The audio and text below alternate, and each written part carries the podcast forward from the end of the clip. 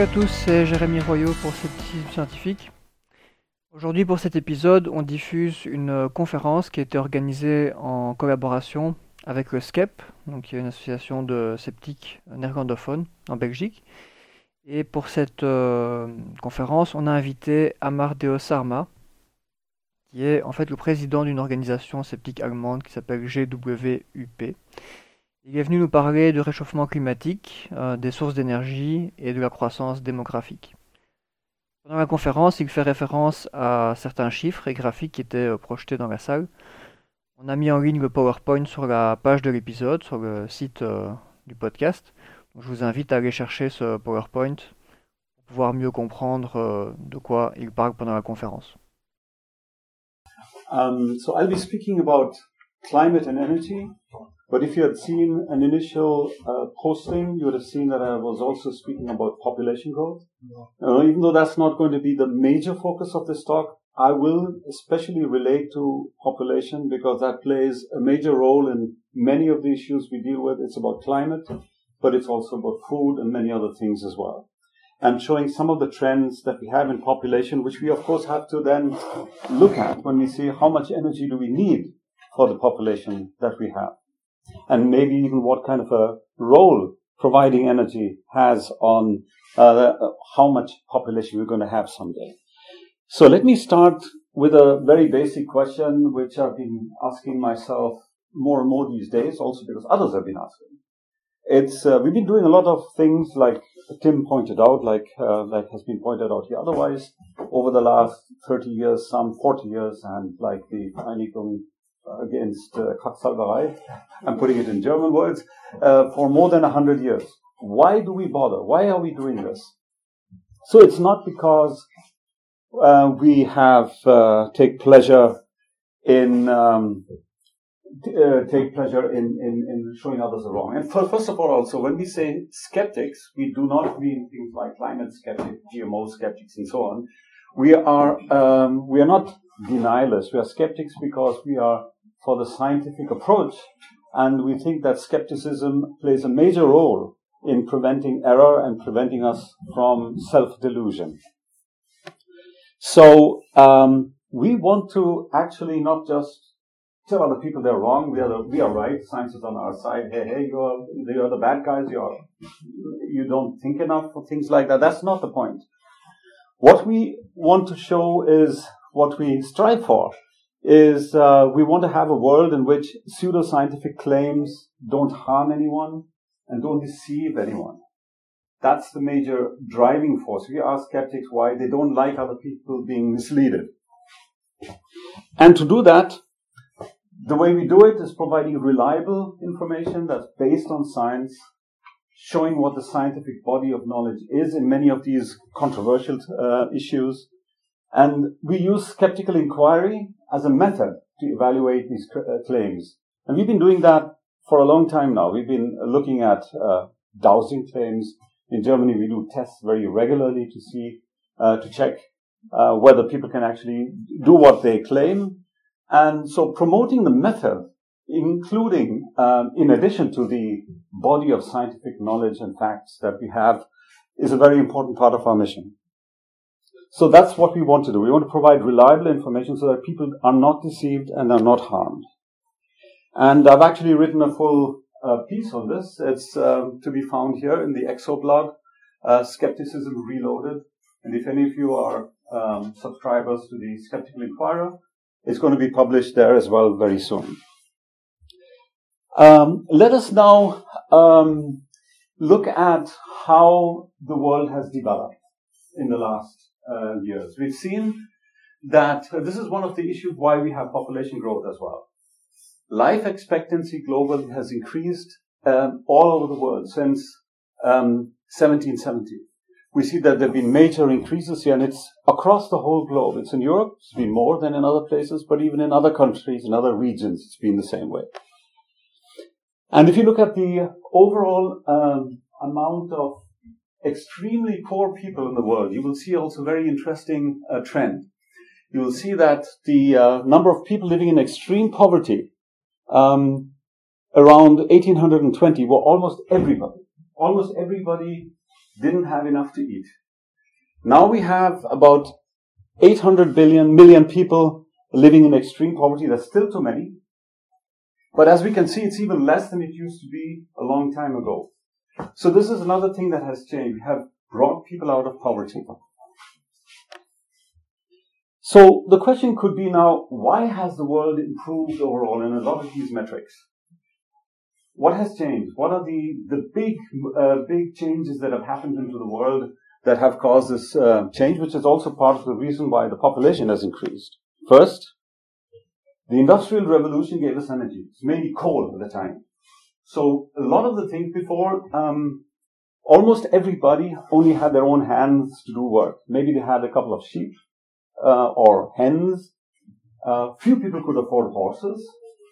Um, the only people who really had uh, the um, access to a large amount of energy were the kings and the noblemen who had plenty of people working for them. But else, uh, most others didn't have anything. Now, through this energy revolution, we have the fact that we have about, in Europe, you can say about 46 people working for us as energy slaves. That energy slaves are the kind of uh, saying how many people work for us when the fact that the lights burn uh, or are on, that the um, that we can drive from one place to another. So we have a lot of more energy. Everybody has more energy to their uh, disposal, which also gives us time, for example, not to do things like washing clothes or going long distances by foot. So we have more time to read books, to learn, and things like that. So that has liberated a lot of us from, from the kind of work we used to do before. The second big revolution that happened was the medical revolution, where we've seen that um, diseases that killed a lot of people before don't kill so many people anymore. A lot of this has happened in the 20th century when we found new methods to combat infectious diseases. So people could live longer.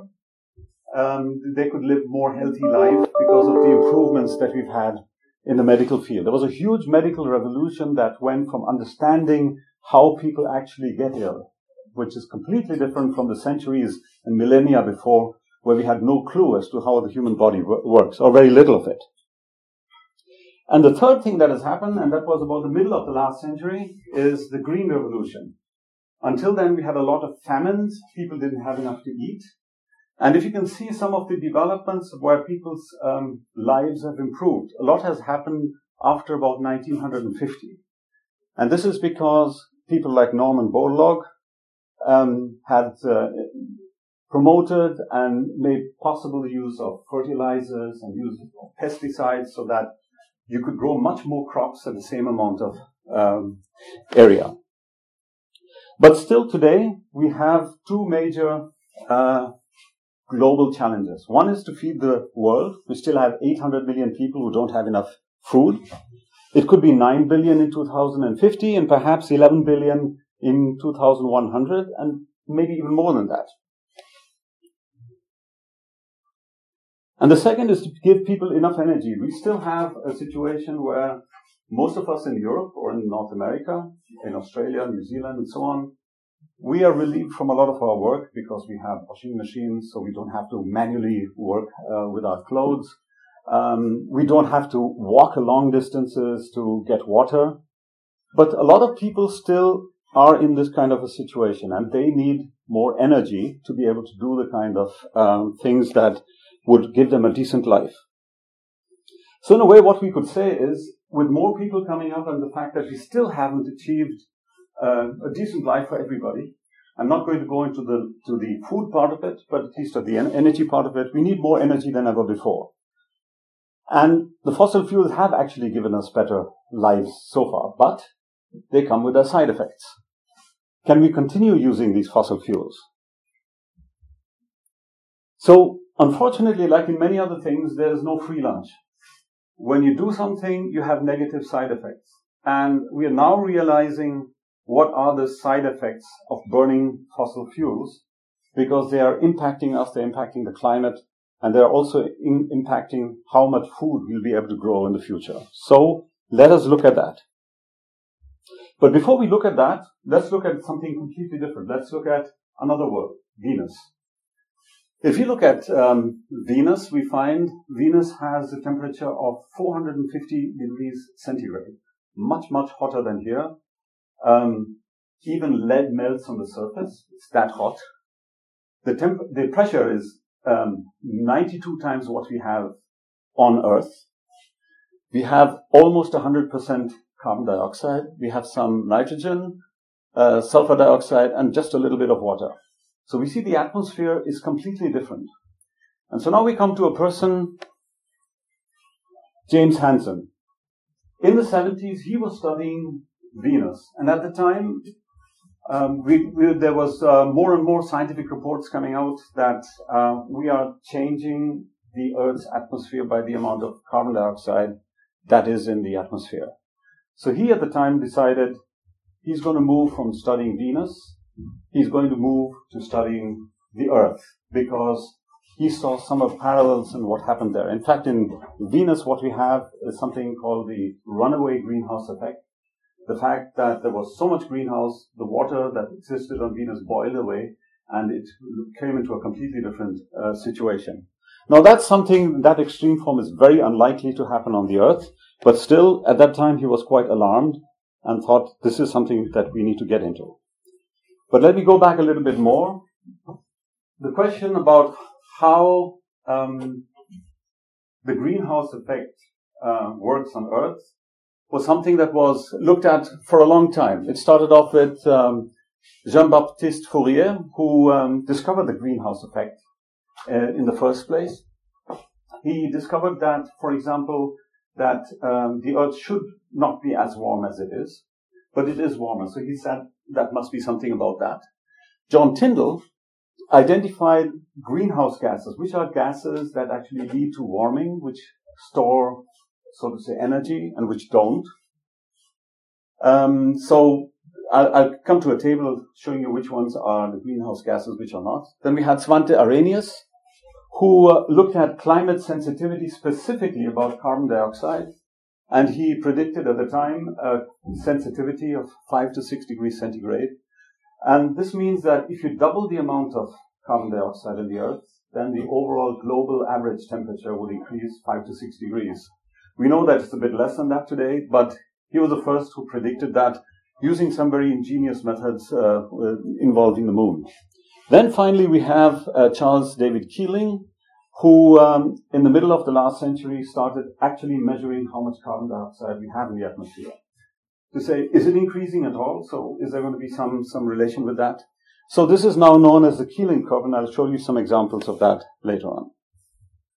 Now here is a list of the greenhouse gases. So those gases that lead to warming, that store energy and reflect them back to the earth, and the non-greenhouse gases. So basically any um, more complex molecule is a potential greenhouse gas. There are of course different levels of how strong the effect is. For example, methane is stronger than carbon dioxide, and um, ozone is not as strong. Uh, but we also have the non-greenhouse um, gases. They're basically about molecules or single atoms of molecules that are not asymmetric and do not kind of you know vibrate to store the energy. Now let's look at look at the Earth. We talked about the the, uh, the uh, about Venus. The way it works is uh, if the Earth was completely cold, uh, zero degrees Kelvin, uh, and suddenly the sun lit up, it would start warming the Earth. So the incoming light warms the Earth, and uh, the warmer the Earth gets, it starts emitting energy. The, uh, this energy is emitted mainly in the infrared, and uh, this cools the Earth again. So the Earth will uh, continue to heat up until the um, incoming and the outgoing radiation turns out to be the same. Now, if you look at it and you calculate the temperature that we should have on the Earth, given the conditions, it should be overall an average of minus 19 degrees centigrade. Now, the real actual average temperature is plus 15 degrees centigrade, and this is because of the greenhouse gases that keep uh, the, the warmth on the Earth. And uh, this is the reason that Venus is so much hotter because of much more carbon dioxide. In fact, because of the high reflectivity of the clouds on Venus, the Venus would normally be even colder than the Earth if you use this kind of calculation, and this is what I show next. This is the temperature where you can see this is the amount of um, uh, light coming in. It's the um, it's uh, and the alpha is the uh, is the uh, albedo of the Earth. So there's a formula to ca- uh, calculate this, and you can see you can calculate this for a naked, what we call a naked planet without any atmosphere, which has no storage of any energy on the atmosphere.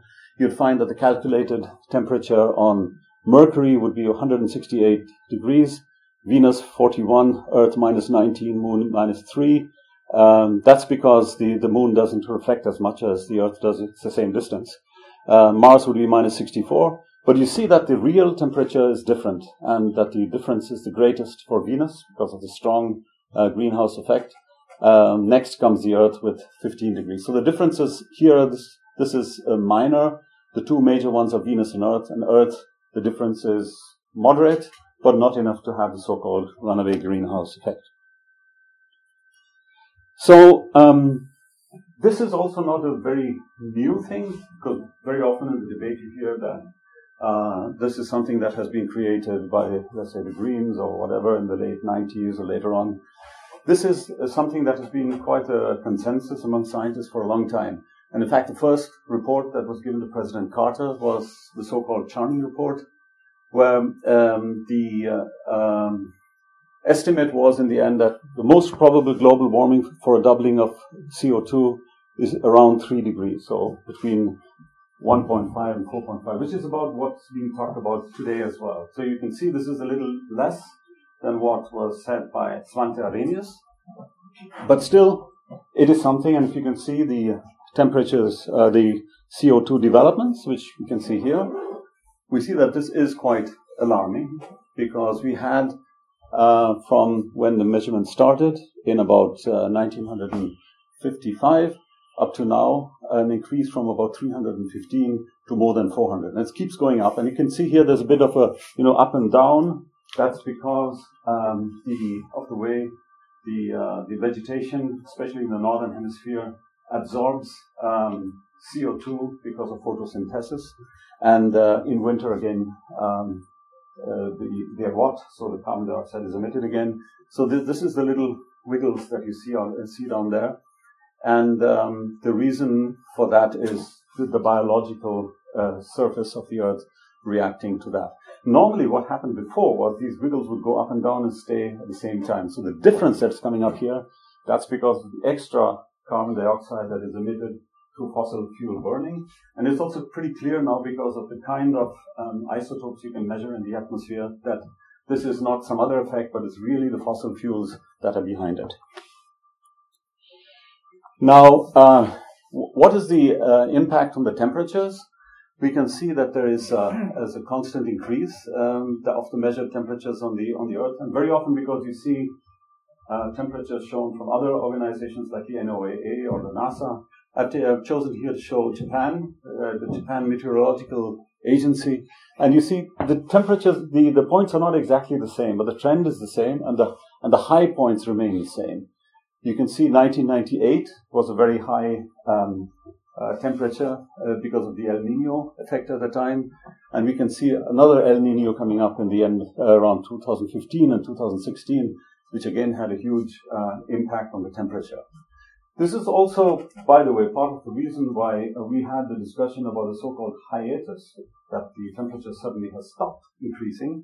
Because some people, if you look at just the period between 1998, if you choose that, or 1997 and take the time until 2013, just that segment looks like there's no big change at all. But that is just because um, there is a lot of variability in a lot of things around the Earth, and you cannot expect every year to be just a linear increase. There are many things that impact uh, the, the, the warming or the cooling, and I'll come back to some of those effects a bit later.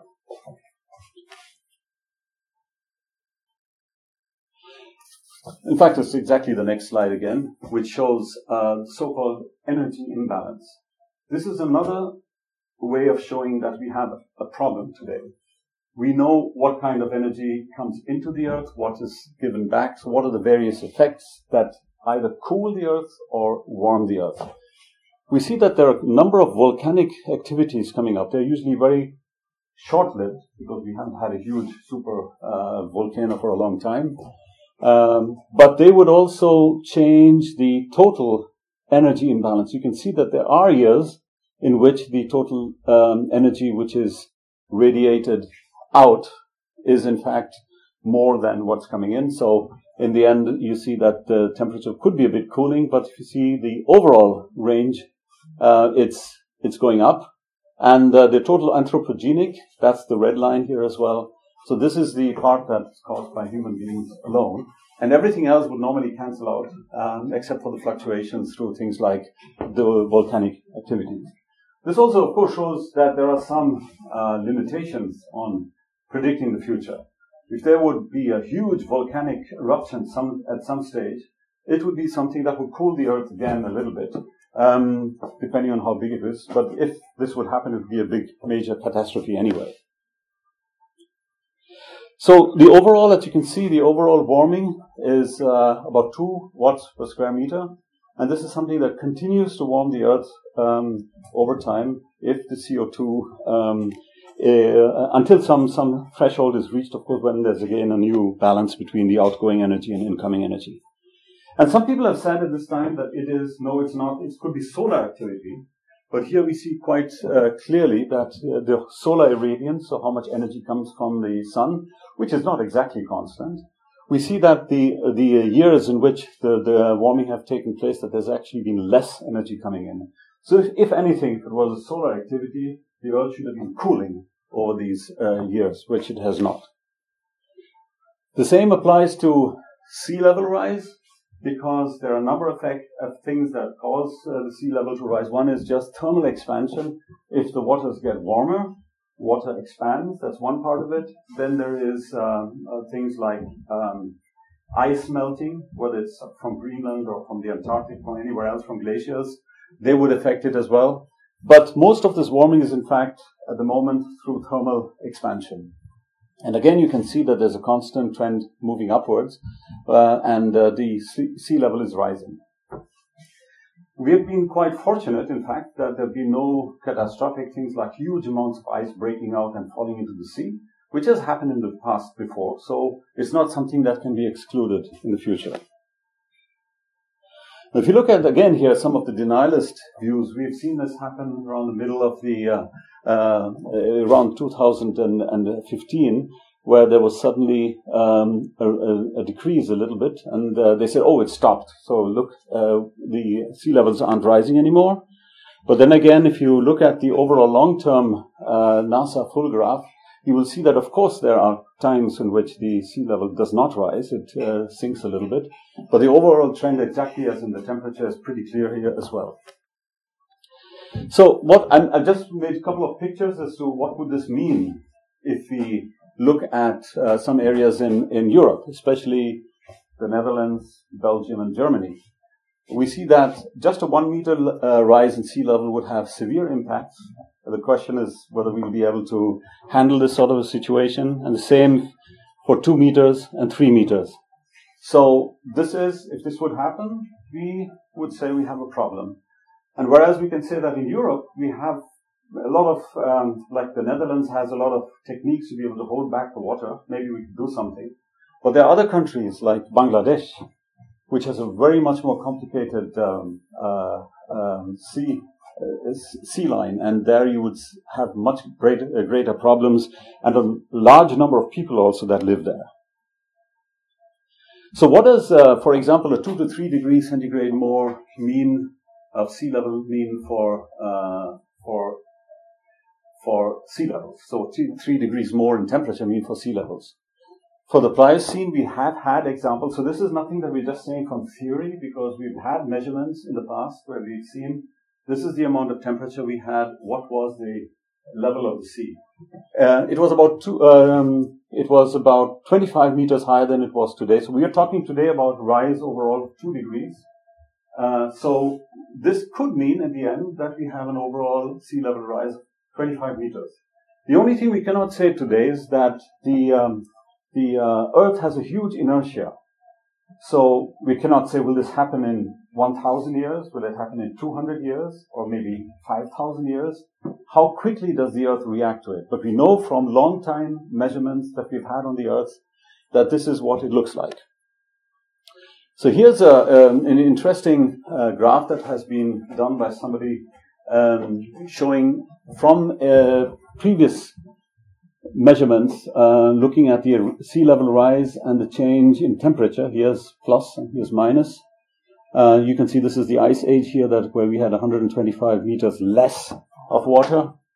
And then uh, we've had some cases in the, in the in the past as well where it was very much warmer, four degrees, two and a half degrees, and one degree. Uh, this is the 25 degree, 25 meters one, which I was just talking about. Uh, so you see that there is, you can find a sort of a curve. And um, th- what would this mean is, um, if you look at just uh, 0.85 degrees, which is what we have right now, if you plot this onto the curve, it means that even this 0.85 would mean six and a half meters more of water uh, sea level uh, worldwide. And of course, there's a caveat here in the sense that these changes are not linear. Very many of them are non-linear and depend on how the ice reacts, how many of the other things on the Earth react as well. So if you go back to the AAAS, for example, saying, is this just something that some scientists are saying? All the um, major scientific organizations in the world, and I'm just picking up one of them, the AAAS, have clearly said that there is a clear scientific consensus. Global climate change here, for example, caused by, is being caused by human activities. It is occurring now. It's in a growing threat to society. And the tr- time to control greenhouse gas, greenhouse gas emissions is now. So this is pretty clear. It's a scientific consensus, and there is uh, no real doubt about it, except for some very politically motivated um, claims to the contrary. But the question that we could ask is, I mean, of course, we could start reducing the amount of carbon dioxide. Maybe the temperature would fall again. And um, so, what would happen with the carbon dioxide that we've already put into the atmosphere? So um, we do have something called natural weathering. I mean, we know this from from uh, from a lot of research that has been done there. Um, this is because uh, just as carbon dioxide naturally, if you don't consider human activity, comes, for example, through volcanoes, it goes into the atmosphere. But then at the same time, because of rain and uh, the weathering of rocks, um, uh, you see some chemical reactions here that bring take carbon dioxide again out of the atmosphere, and then at the, they first they are taken into the ocean. That's one thing, but then in the end they go back into the solid earth. So uh, a lot of the carbon dioxide, uh, the carbon is stored actually in the Earth, and that's the difference to Venus, where all the carbon dioxide is in the atmosphere. So the problem here, however, is that uh, there's uh, it's going to take a very long time. Even uh, in many of the um, reports that you hear, you say they say that it's maybe a thousand years and the problem will be solved. But that's only by considering the fact that the oceans take up the carbon dioxide. The long-term um, reduction of carbon dioxide is something that takes 100,000 years or perhaps even more. So it's something we cannot uh, hope for. We'll have to find ways to take carbon dioxide out of the atmosphere ourselves if we want to make the, uh, the Earth again cooler again.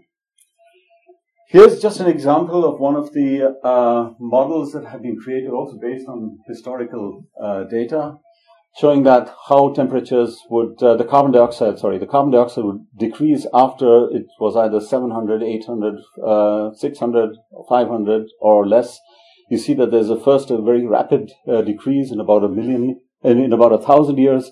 And then there's a so-called long tail afterwards before all the carbon dioxide is taken out of the atmosphere again by uh, the so-called weathering.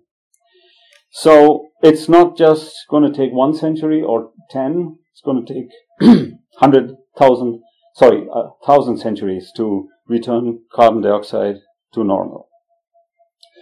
Now, uh, the, the, um, another another way to explain this is to look at something that Carl Sagan pointed out to, known very well to skeptics. He pointed out to our past, the so-called faint sun paradox.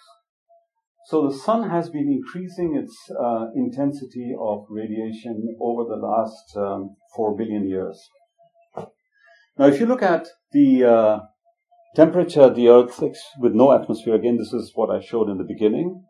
But also, if you look at the temperature expected on the Earth with the present atmosphere, you see that a long time ago, the Earth should have been freezing all the time.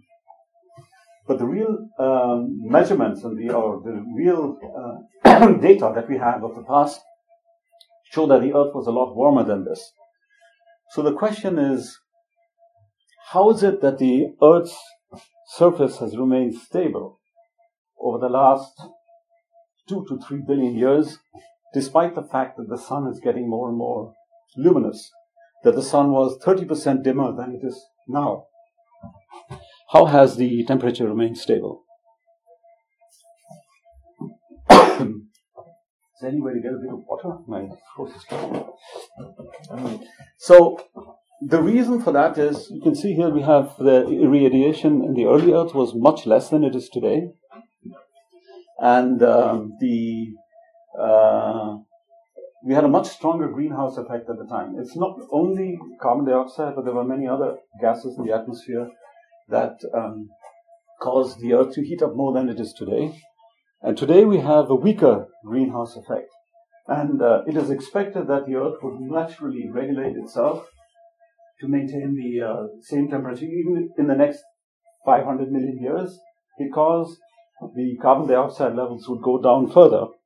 But at some stage there'll be a problem with it because photosynthesis wouldn't be possible anymore. I think it's around uh, 30 parts per million where that becomes a major problem where uh, photosynthesis and plants cannot exist anymore, at least not with the kind of plants we have today. So the difference here is that here in this case, the carbon dioxide was mainly in the atmosphere, and here the uh, carbon has been through weathering brought into the into the solid earth and has been reduced on the on the outside. But of course, we are taking some of this carbon, especially the fossil fuel part of it, and putting it back into the atmosphere right now. If you look at the temperatures uh, over the last 500 million years, we can see that its uh, temperatures were higher earlier. It's not been cooler or cold, despite the weaker, weaker uh, irradiation.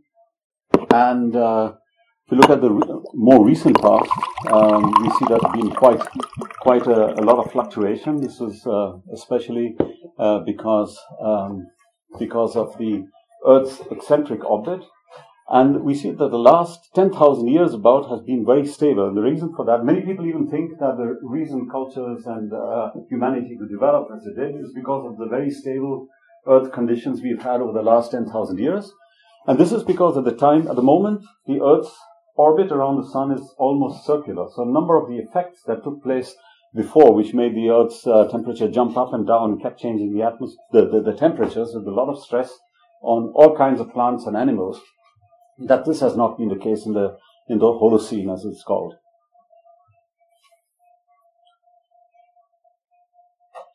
Now, the problem is uh, also, if you look at um, the uh, effect it has had on politics and decision making,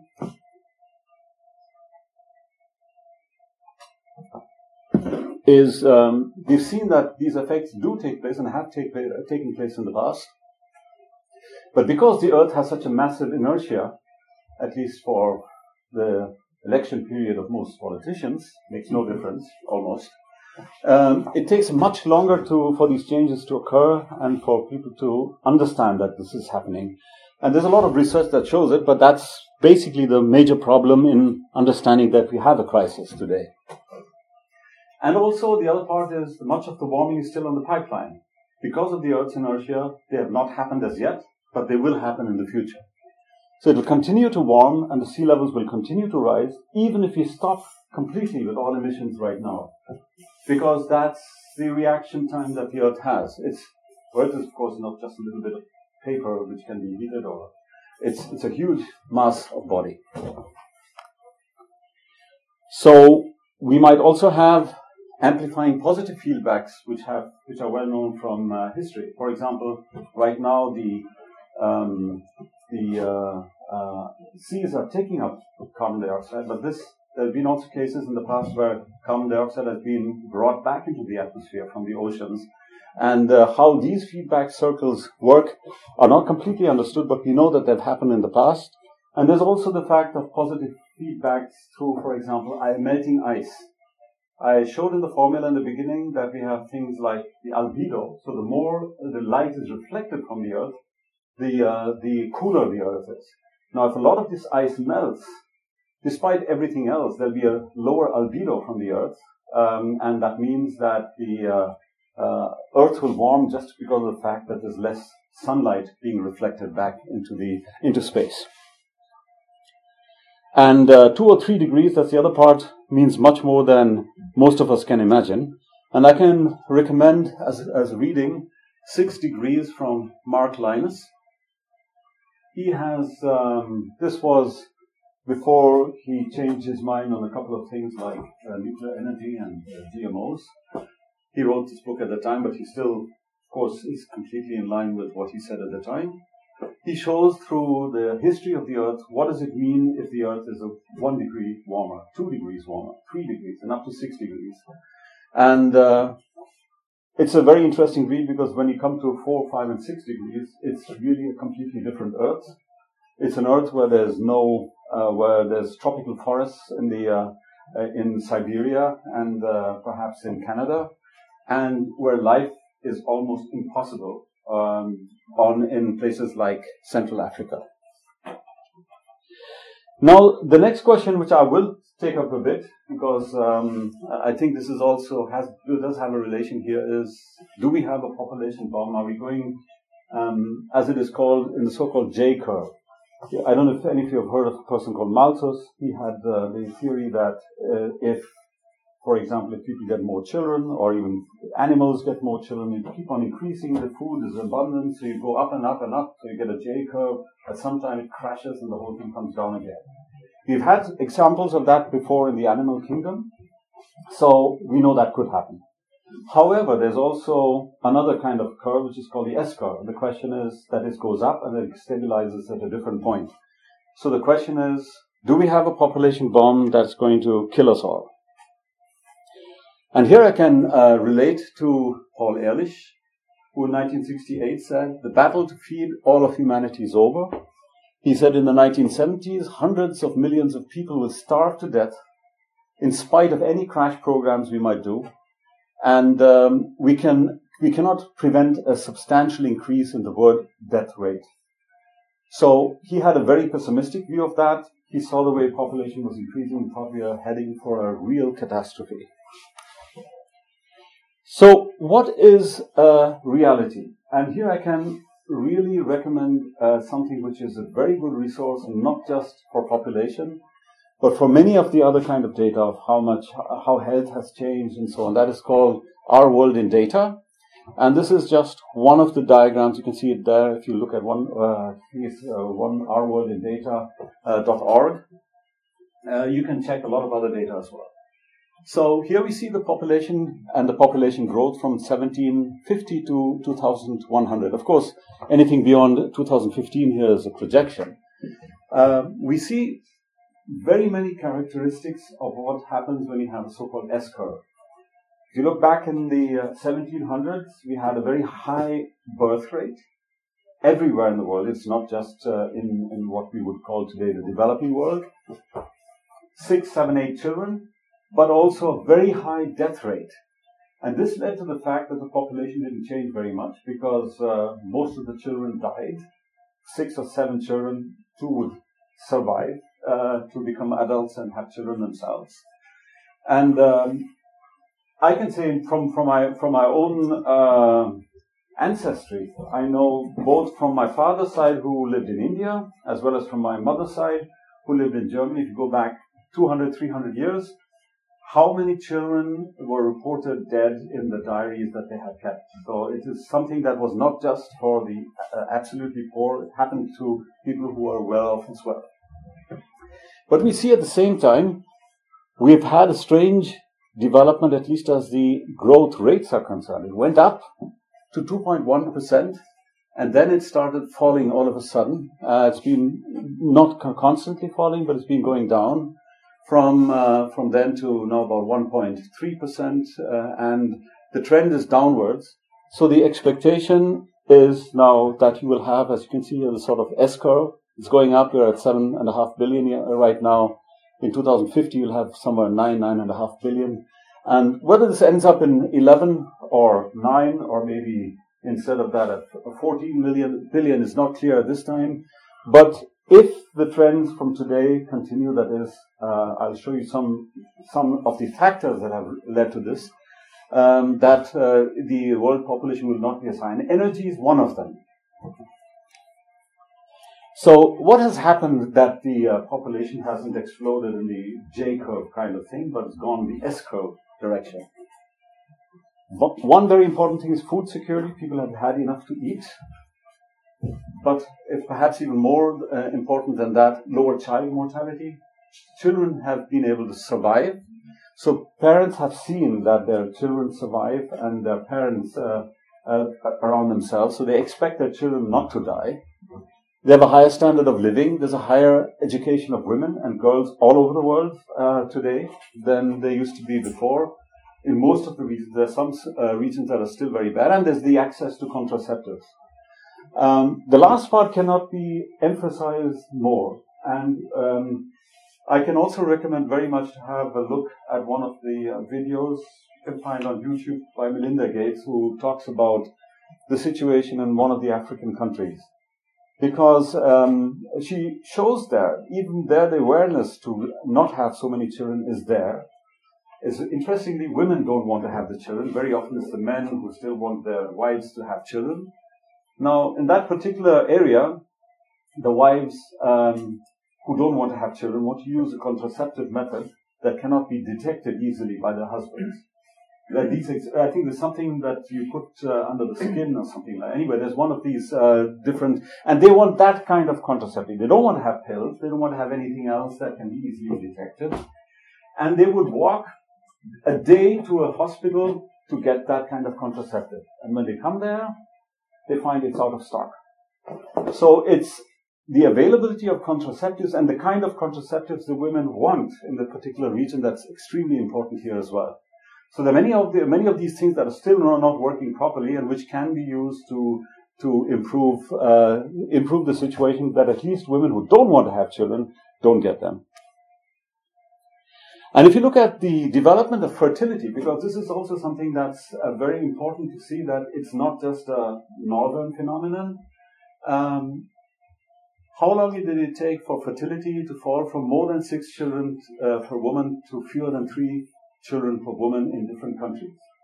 We see that it started in a lot of the northern countries like the UK.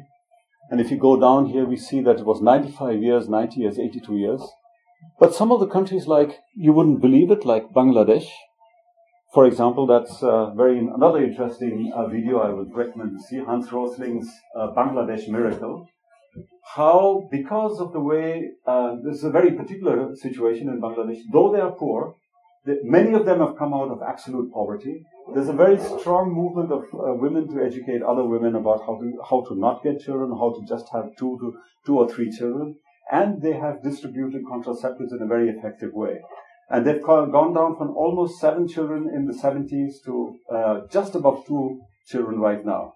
You see some other examples which you think this is very strange. Iran has a, has a fertility that is below two today, despite the fact that the mullahs want them to have more children. So there are many effects that go in here. Fertility, uh, so it's a lot uh, dependent on education of women. It's a lot dependent on uh, on things like uh, being able to expect that your children survive and things like that. So, from that point of view, it looks good, but there's still a lot of things that we can do to improve the situation so that in the end, whether we talk about food or whether we talk about energy, we're not talking about 15 billion, but rather of 10 or 11 billion. So this is one of the reasons that this has happened. Norman Borlaug, who got a Nobel Peace, uh, Peace Prize 70. His research led to the Green Revolution, and this is why Ehrlich's prediction failed because he thought people would just start dying and uh, and would be there would be huge famines and hunger, especially in India and Pakistan. He mentioned, but those were the two countries that really introduced uh, fertilizers and and uh, and uh, pesticides to have a higher amount of uh, food production today. Here you can see how this has, uh, in actual reality, worked out. Population has grown, but the food production so far has grown faster than the growth of the population, which also means that people are better off today than they were on average, of course. There's still many places on the earth which where people are miserable, but this is uh, just showing how this has worked. And the amount of land use has not gone up much because of all the increase of productivity. Again, this is very different for various parts of the earth. I don't have the um, this diagram here as well. No, I don't. But I can say that the improvement in productivity has been very high, extremely high in Europe and in, uh, in North America. It's about six times what it was before the Green Revolution. In Asia and Latin America, it's four times. But in Africa, productivity has not increased much at all. And that's where the problem today exists as far as food is concerned. So the question is, uh, at what level will the population peak? Because I'm, i have to come back to this one when we talk about energy. How many people do we have to provide energy for? So we probably end up between 9 and 15 billion. I think 9 is too optimistic at this point. If uh, we don't do much, it might be 15 billion, but it's going to stabilize at some stage. It will be less the better the people are off, the less child mortality we have, and the more girls and women are educated and have access to contraceptives. So those are things we can do in this direction. And but what is needed to be done here is another story, uh, and I'm not going to that in the detail because I'm focusing more on the climate part, but giving you some of idea about what are the things that play a role uh, as far as population is concerned, what we can do. There's also another uh, point that has been brought up because I know a lot of skeptics are also atheists, like myself, but um, there's been the um, the, the, the, thought that it's religion that is preventing. And there was also huge uh, series of um, articles in uh, Free Inquiry, which I don't agree with, where they kind of said it's religion, Islam, or uh, something like that. But if you look at the actual statistics, you will see that um, independent of the kind of religion that is practiced in various parts of the world, um, the uh, population growth has been, either, or the number of births per woman has been either low or high. So you have countries like Iran, which is clearly an Islamic country, where there are mullahs on the uh, uh, ruling the country, where still the, the, growth is very low. But there are other countries, especially in Africa, which are. But there's no difference between predominantly uh, Muslim countries and predominantly Christian countries.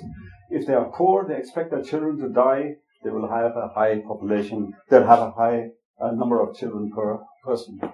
So religion does have maybe a side role, but it certainly not plays the same kind of role as things have like how do you expect do you expect your children to survive, and uh, do you have access to contraceptives, and do you have enough food to eat, which is of course part of the reason why people then do survive. So um, what next in the next 100 to uh, 1000 years? How much energy would we really need? Now, I'm just trying to put this together based on how much we use right now. If you look at what we use today, we have uh, uh, 157,000 terawatt hours per year. That's energy, um, which uh, relates to a power of this like uh, 18 terawatts average power uh, for all of humanity right now, which amounts to about uh, 2,400 watts. So this is kind of 24 because a uh, human being uses about 100 watts. So this means on average, every uh, human being has 24 energy slaves working for him or her. But there's a lot of difference here between the different countries. USA, it's uh, 10,000 watts, so they have about 100 energy slaves working for them. In Europe, it's just 45. In uh, China, it's 21 and in India it's about seven. So there's a lot of difference here. Now there are a number of things you can do because uh, to to improve the situation. Clearly, China has almost no um, absolutely poor uh, uh people below the absolute absolute poverty level at the moment. It's about 0.7 or 1 percent, whereas India still has a lot of people under the who are under the absolute poverty level. So they still go hungry to bed. Um, now, what could we do? If you look at 2100 with optimal energy savings, there are some um, ideas of how to be very efficient with the way you use energy. We can say that we could go to an average of about 2000 watts per person making use of all kinds of energy savings that we have, even in the rich countries. And uh, so this would mean about 20 terawatts. But um, as you can see, this is for the amount of people we uh, we expect in 2100, or for um, it will be more like 30 terawatts if you're not as efficient as. And knowing politics, I think that it's very unlikely that we're going to be as efficient as that. So what we know at the same time is we want to increase the amount of energy that we use overall to maintain some sort of a level of uh, level of uh, uh, uh, uh, well-being. But at the same time, we need to reduce emissions at least by 90% to be to come to some sort of a, um, situation where we don't have such a catastrophic uh, situation as far as warming for, of the earth is concerned. So let's look at what actually we have in the world today. And here I show you a graph from 91 to 2016. We see that even today, if you look at the primary energy that's being consumed in, in uh, million tons of oil equivalent, coal, natural gas, and oil still make up the bulk of all the energy that we use. And this is not just about electricity. It's also about things like agriculture, about transportation and heavy industry. So if you look at just the energy part of it, just the electricity part of it, it's, it's slightly different. It's a bit more positive, for example, for renewables. But again, you see here the non, uh, the low carbon energy sources, which are um, renewables here, hydroelectricity and nuclear energy, they still together make a very small part of it. And hydro is still the biggest part of it all. But again, hydro is not available everywhere in the world to build dams and things like that. But it's clear because a lot of people today, uh, even when I speak to climate scientists, who, especially in Germany, they say we've got to go for renewables, renewables, renewables. But if you look at this sort of a diagram, you can see quite clearly that renewables alone are not going to save us. I'm all for going for solar and for wind as much as we can, but that alone is going to be very hard to achieve. So we need to have a lot of other approaches to be able to handle the problem. These are the shares of global primary energy consumption and percentage wise. And again, you see here all the, the big ones on top here coal, uh, natural gas, and, and uh, oil. And here down we have the low carbon, uh, low emission energy sources, hydro, nuclear, and renewables. Um, they are way down here, so there's a lot to be done here. And very often, Germany's uh, Energiewende, which you might have heard of, is seen as a great way to move ahead. If you look at it, it's really not very helpful because uh, the amount of uh, energy, uh, emissions that are being uh, caused still remain high, and Germany is far from reaching the goal. Let's look at a couple of examples now. And I've taken Belgium and Netherlands because we have that here as well, and uh, Germany as examples. Here is the electricity part. This is uh, the amount of electricity uh, produced. How much of it is being produced by um, non-fossil energy sources? We see that in Belgium, almost 60% of the electricity is that, but most of that is nuclear power at this point. And uh, so there's a lot of talk about shutting down. I know Germany is putting pressure on some on the Belgian government to shut down nuclear plants. But if you look at this kind of situation, this doesn't look like a very good idea. The same when you look at primary energy, it's uh, 20% uh, being uh, so it's not a very good situation in Belgium at all as far as uh, uh, coal is concerned because the rest is is fossil fuels. So, so so I don't know whether it'd be a good idea if, uh, if Belgium would shut down the nuclear power station. But anyway, this is a debate we can have later on. Uh, if you look at France, it's more positive. Uh, France has uh, uh, very little um, solar and wind, but has a huge amount of uh, um, nuclear power and is much better situated. At least it's about 45% that is um, being produced by non-fossil fuel energy sources. So it's uh, it's low carbon uh, energy sources. If you look at Germany, it's uh, not very nice. It has, of course, a much higher proportion of solar and wind, but it's even worse here than, than Belgium. If you remember, that was at a higher level, and it's just about 15% of the primary energy that's being really produced by the low carb uh, uh, energy sources. If you look at the comparison, uh, Germany is not very good as far as the fossil fuel com- uh, consumption is concerned. You see that's far higher than everybody else.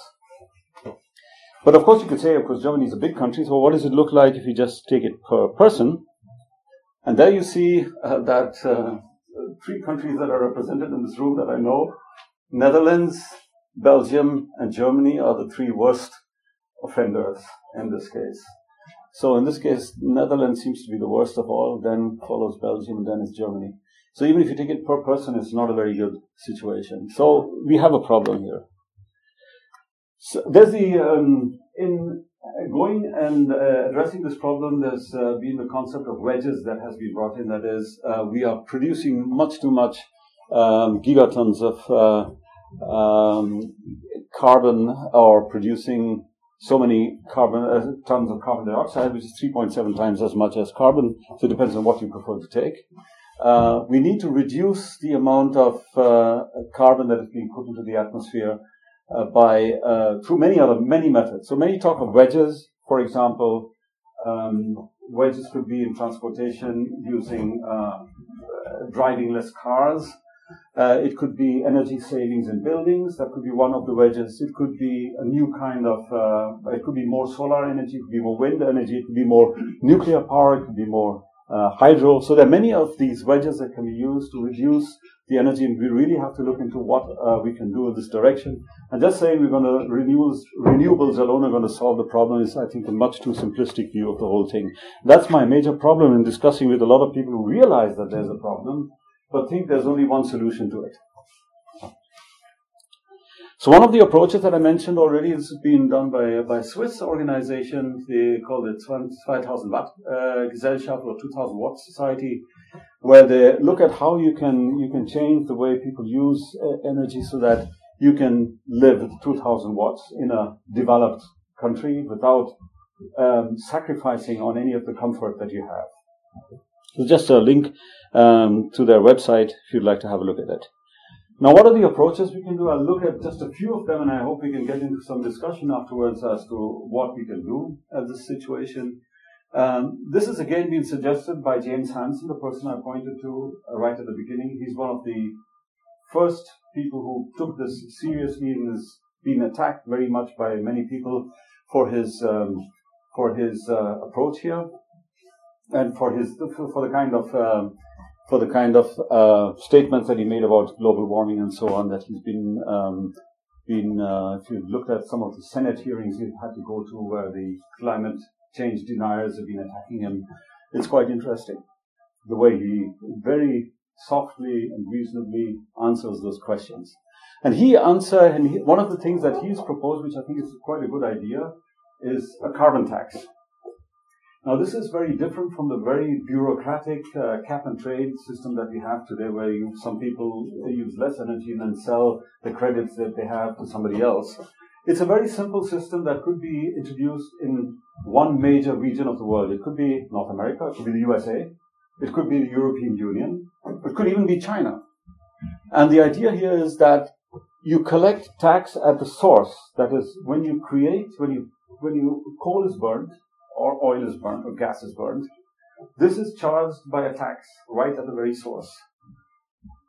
Now you could say this would be a problem because what happens then is that of course all the products, let's say Europe does it, all the products in Europe get more expensive.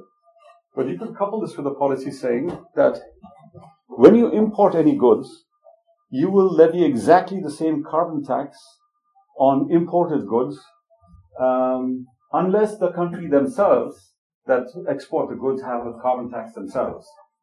And that would be a huge incentive for other countries who want to export to you is to collect the tax themselves rather than have, uh, let's say, the European Union collect these taxes for the imports that are coming in. So this is a way where you can also put pressure on other parts of the world to say adapt this, or you have to just kind of. And this is also one of the arguments that's very often used. We can't do it because if we do it, our products get more expensive, and so the whole thing will not work. And he also has a very interesting idea here that we don't collect it for any sort of bureaucracy or any kind of programs that the government wants to do, but just give it equally to all legal residents of the country. Now, these residents would then have the option to decide what kind of products they buy, whether they buy products that are carbon intensive or use services that are carbon intensive or use services that are not carbon intensive, uh, intensive, which means that if they, and they would of course try to save money, and so they would be putting uh, pressure towards uh, um, using more uh, products and services that use less carbon, uh, that burn less carbon. Now, the advantages of this is there's no complicated bureaucracy uh, like you have in the cap and trade system. It's very simple, comparatively simple. And it goes to people, not to the interest groups. That's a very important part of it. And the real cost of fossil fuels becomes transparent, and there's no more externalization, as we call it, of the uh, future costs. So uh, it's it's uh, been suggested by James Hansen. I think it's a very interesting model. It has been there was a law which was proposed in the state of Washington in the U.S. which was which failed. Interestingly, because there was opposition from both sides. There was an opposition from the industry, uh, industry in the sense of the coal burning industry, because they didn't want to pay the taxes.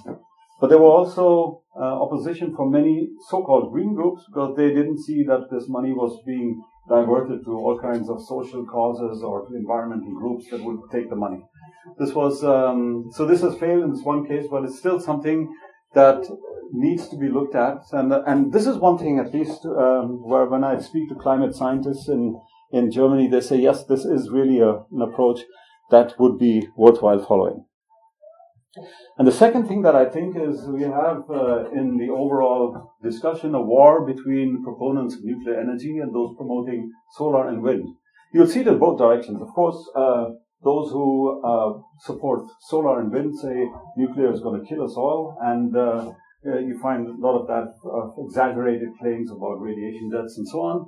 But you have the same thing from proponents of nuclear energy, and in parts also from people who support coal because then they point to a lot of things that, that are negative in case of solar and wind, like the huge government subsidies in Germany. There's an article about that just recently. Or you can point, you say that yes, that kills birds, for example, the uh, wind. It's true. Anything that we do uh, is going to have negative side effects. There is no such thing as free lunch. We just have to compare them and make the most informed decision. And burning more coal is the worst thing we can do today. So, and again, these two themselves are not part of the, the full solution. If you say, okay, we just go for solar, uh, wind, and nuclear, and we solve the problems, that's not the case. There's many other issues that we need to deal with.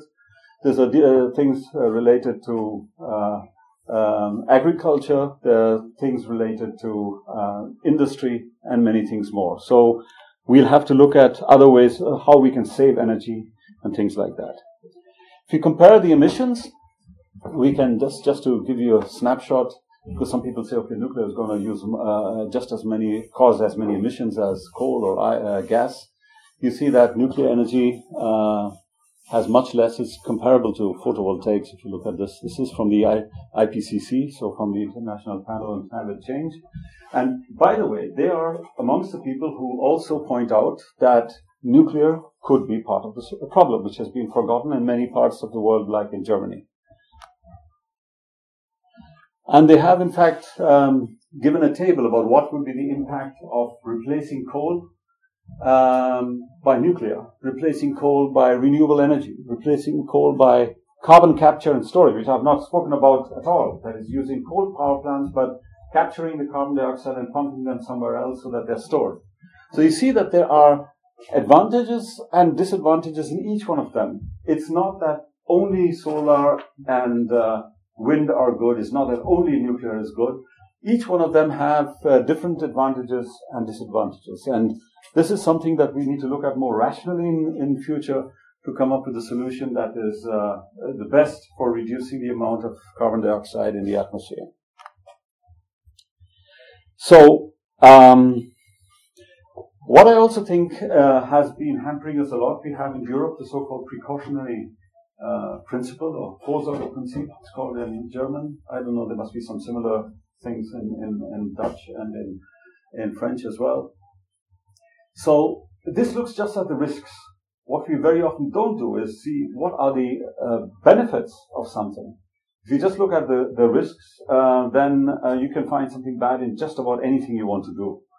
Uh, it's only through a, a comparative uh, um, comparison between risk and benefit that you can come to a reasonable solution.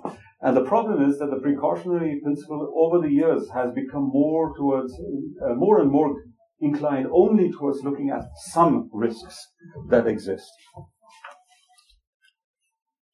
And we should remember also that not doing something also has a risk. That means if you don't uh, uh, don't use nuclear energy, this also has some impacts. If you don't use solar, it has impacts. And um, also the fact that fossil fuels, even today, cause more human deaths than uh, nuclear, wind, and solar put together have ever caused. Um, there have been also publications, again, which uh, James Hansen has been involved in, show how many deaths nuclear power has saved already today because of the fact that there has been less pollution in the air that also cause uh, all kinds of respiratory problems and in the, uh, in the end effect also deaths.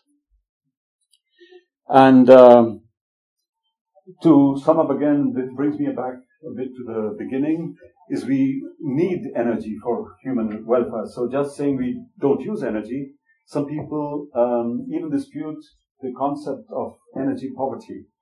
Uh, that's the uh, concept that people who don't have enough energy to their disposal are, are badly off. They say it's a question of hunger. It's not a question of energy poverty. But if you look at many of the countries um, in Asia and Africa, they want to have light so that they can read at night. They want to have, uh, they don't want to burn wood inside of their huts, which uh, cause a lot of problems inside their their uh, their huts.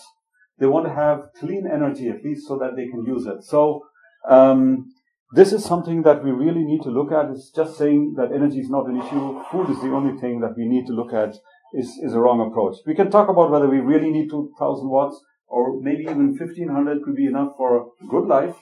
That's something we can look at as well.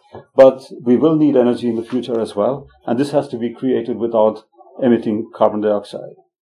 So there are many other rational and science-based approaches we can follow. We can look at pu- public transportation. For example, in Germany, we could think of speed limits.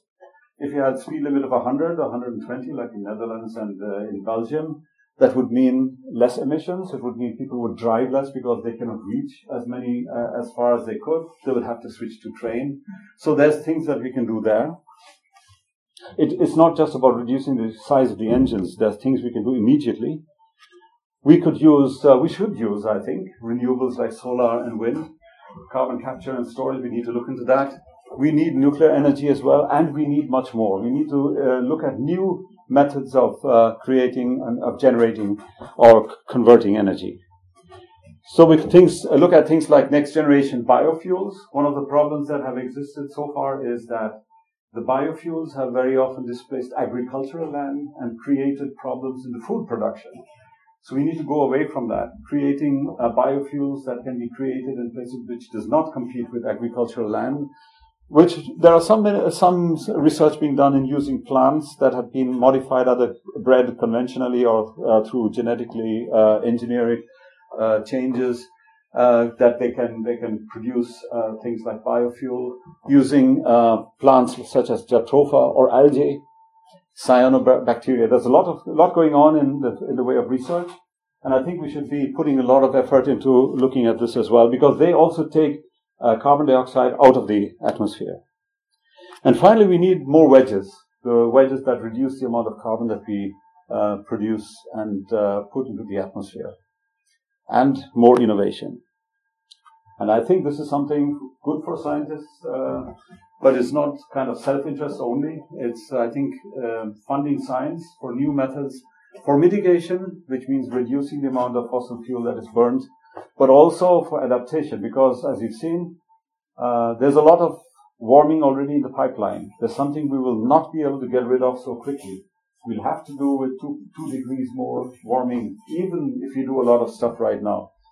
I don't really believe that the one dot one and a half percent is really achievable. So we'll have to look at how to adapt.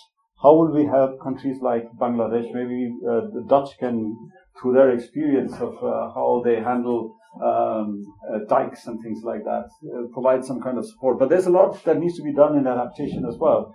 We might have to move cities away from where they are right now because they are too close to the water. We'll have to uh, handle things like uh, water becoming much more saline or salty close to the coast because of the rising sea levels. Maybe we need to have new kinds of plants that can still grow there and um, also to compensate the loss of land with new agricultural techniques as well. So, um, looking at that, there's a uh, there's a new book being planned by James Hansen called Sophie's Planet. So he's one of the persons who looks a lot. Uh, he thinks a lot about his grandchildren, and this is something that affects me as well because I have three granddaughters myself. Um, how will they live in future? So, what can we do today to make their life uh, more comfortable. And what he asks himself as well is he doesn't want to be in a situation, and I think that's something that motivates many of us, uh, that uh, that they uh, will tell us one day, uh, granddaddy or daddy, you knew what was going on. Why did you not speak up and do something about it? So I'm looking very much forward to James Hansen's new book and um, uh, Sophie's New Planet. So I think this was posted also on Twitter. So my summary is we are in deep shit because of uh, global warming. But I think we do have. I mean, we've been very ingenious in many ways to get out of this, and uh, uh, I don't believe in the uh, in the green approach of going back to nature and uh, uh, going back to a situation where six or eight children would die before they got became adults. Um, and but we need to act fast. And I think uh, even though I have proposed some solutions here, I'm not going to insist on any of them. Somebody has a better solution. I think that should be pushed ahead. We need to get the emissions down as quickly as possible, and even find ways to uh, take carbon dioxide again out of the atmosphere. Um, use the best science and technology available, whether it's going to be uh, nuclear power of the fourth generation or whether it's going to be nuclear fission, uh, fusion, or whether it's going to be um, something like um, uh, creating a new st- uh, strain of bacteria or uh, or algae algae that take uh, carbon, di- carbon dioxide out of the atmosphere and create fuel so that can be reused. So there are a number of things. There have been some very fantastic proposals like like having um, having uh, some of some things set up on the moon and uh, transporting energy from the moon down to the earth. So some of them are quite, quite way out. But we need to look at this and uh, both at the technology available today and we need to invest in science and technology for even future better s- solutions in the future. So this brings me to a close. I think uh, we do have a problem and let's do our best we can fix it. Thank you.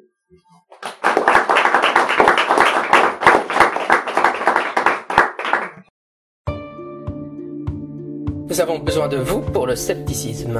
Vous êtes un fan du podcast, vous aimez euh, le travail que nous réalisons, vous voulez nous soutenir, vous voulez vous assurer du fait que le programme continue, vous voulez nous, nous aider avec euh, les différents frais euh, liés à la réalisation de ce podcast. Dans ce cas, nous vous invitons à devenir un de nos mécènes sur Patreon. Le site patreon.com permet de devenir un mécène de notre podcast à partir de 1 dollar par mois.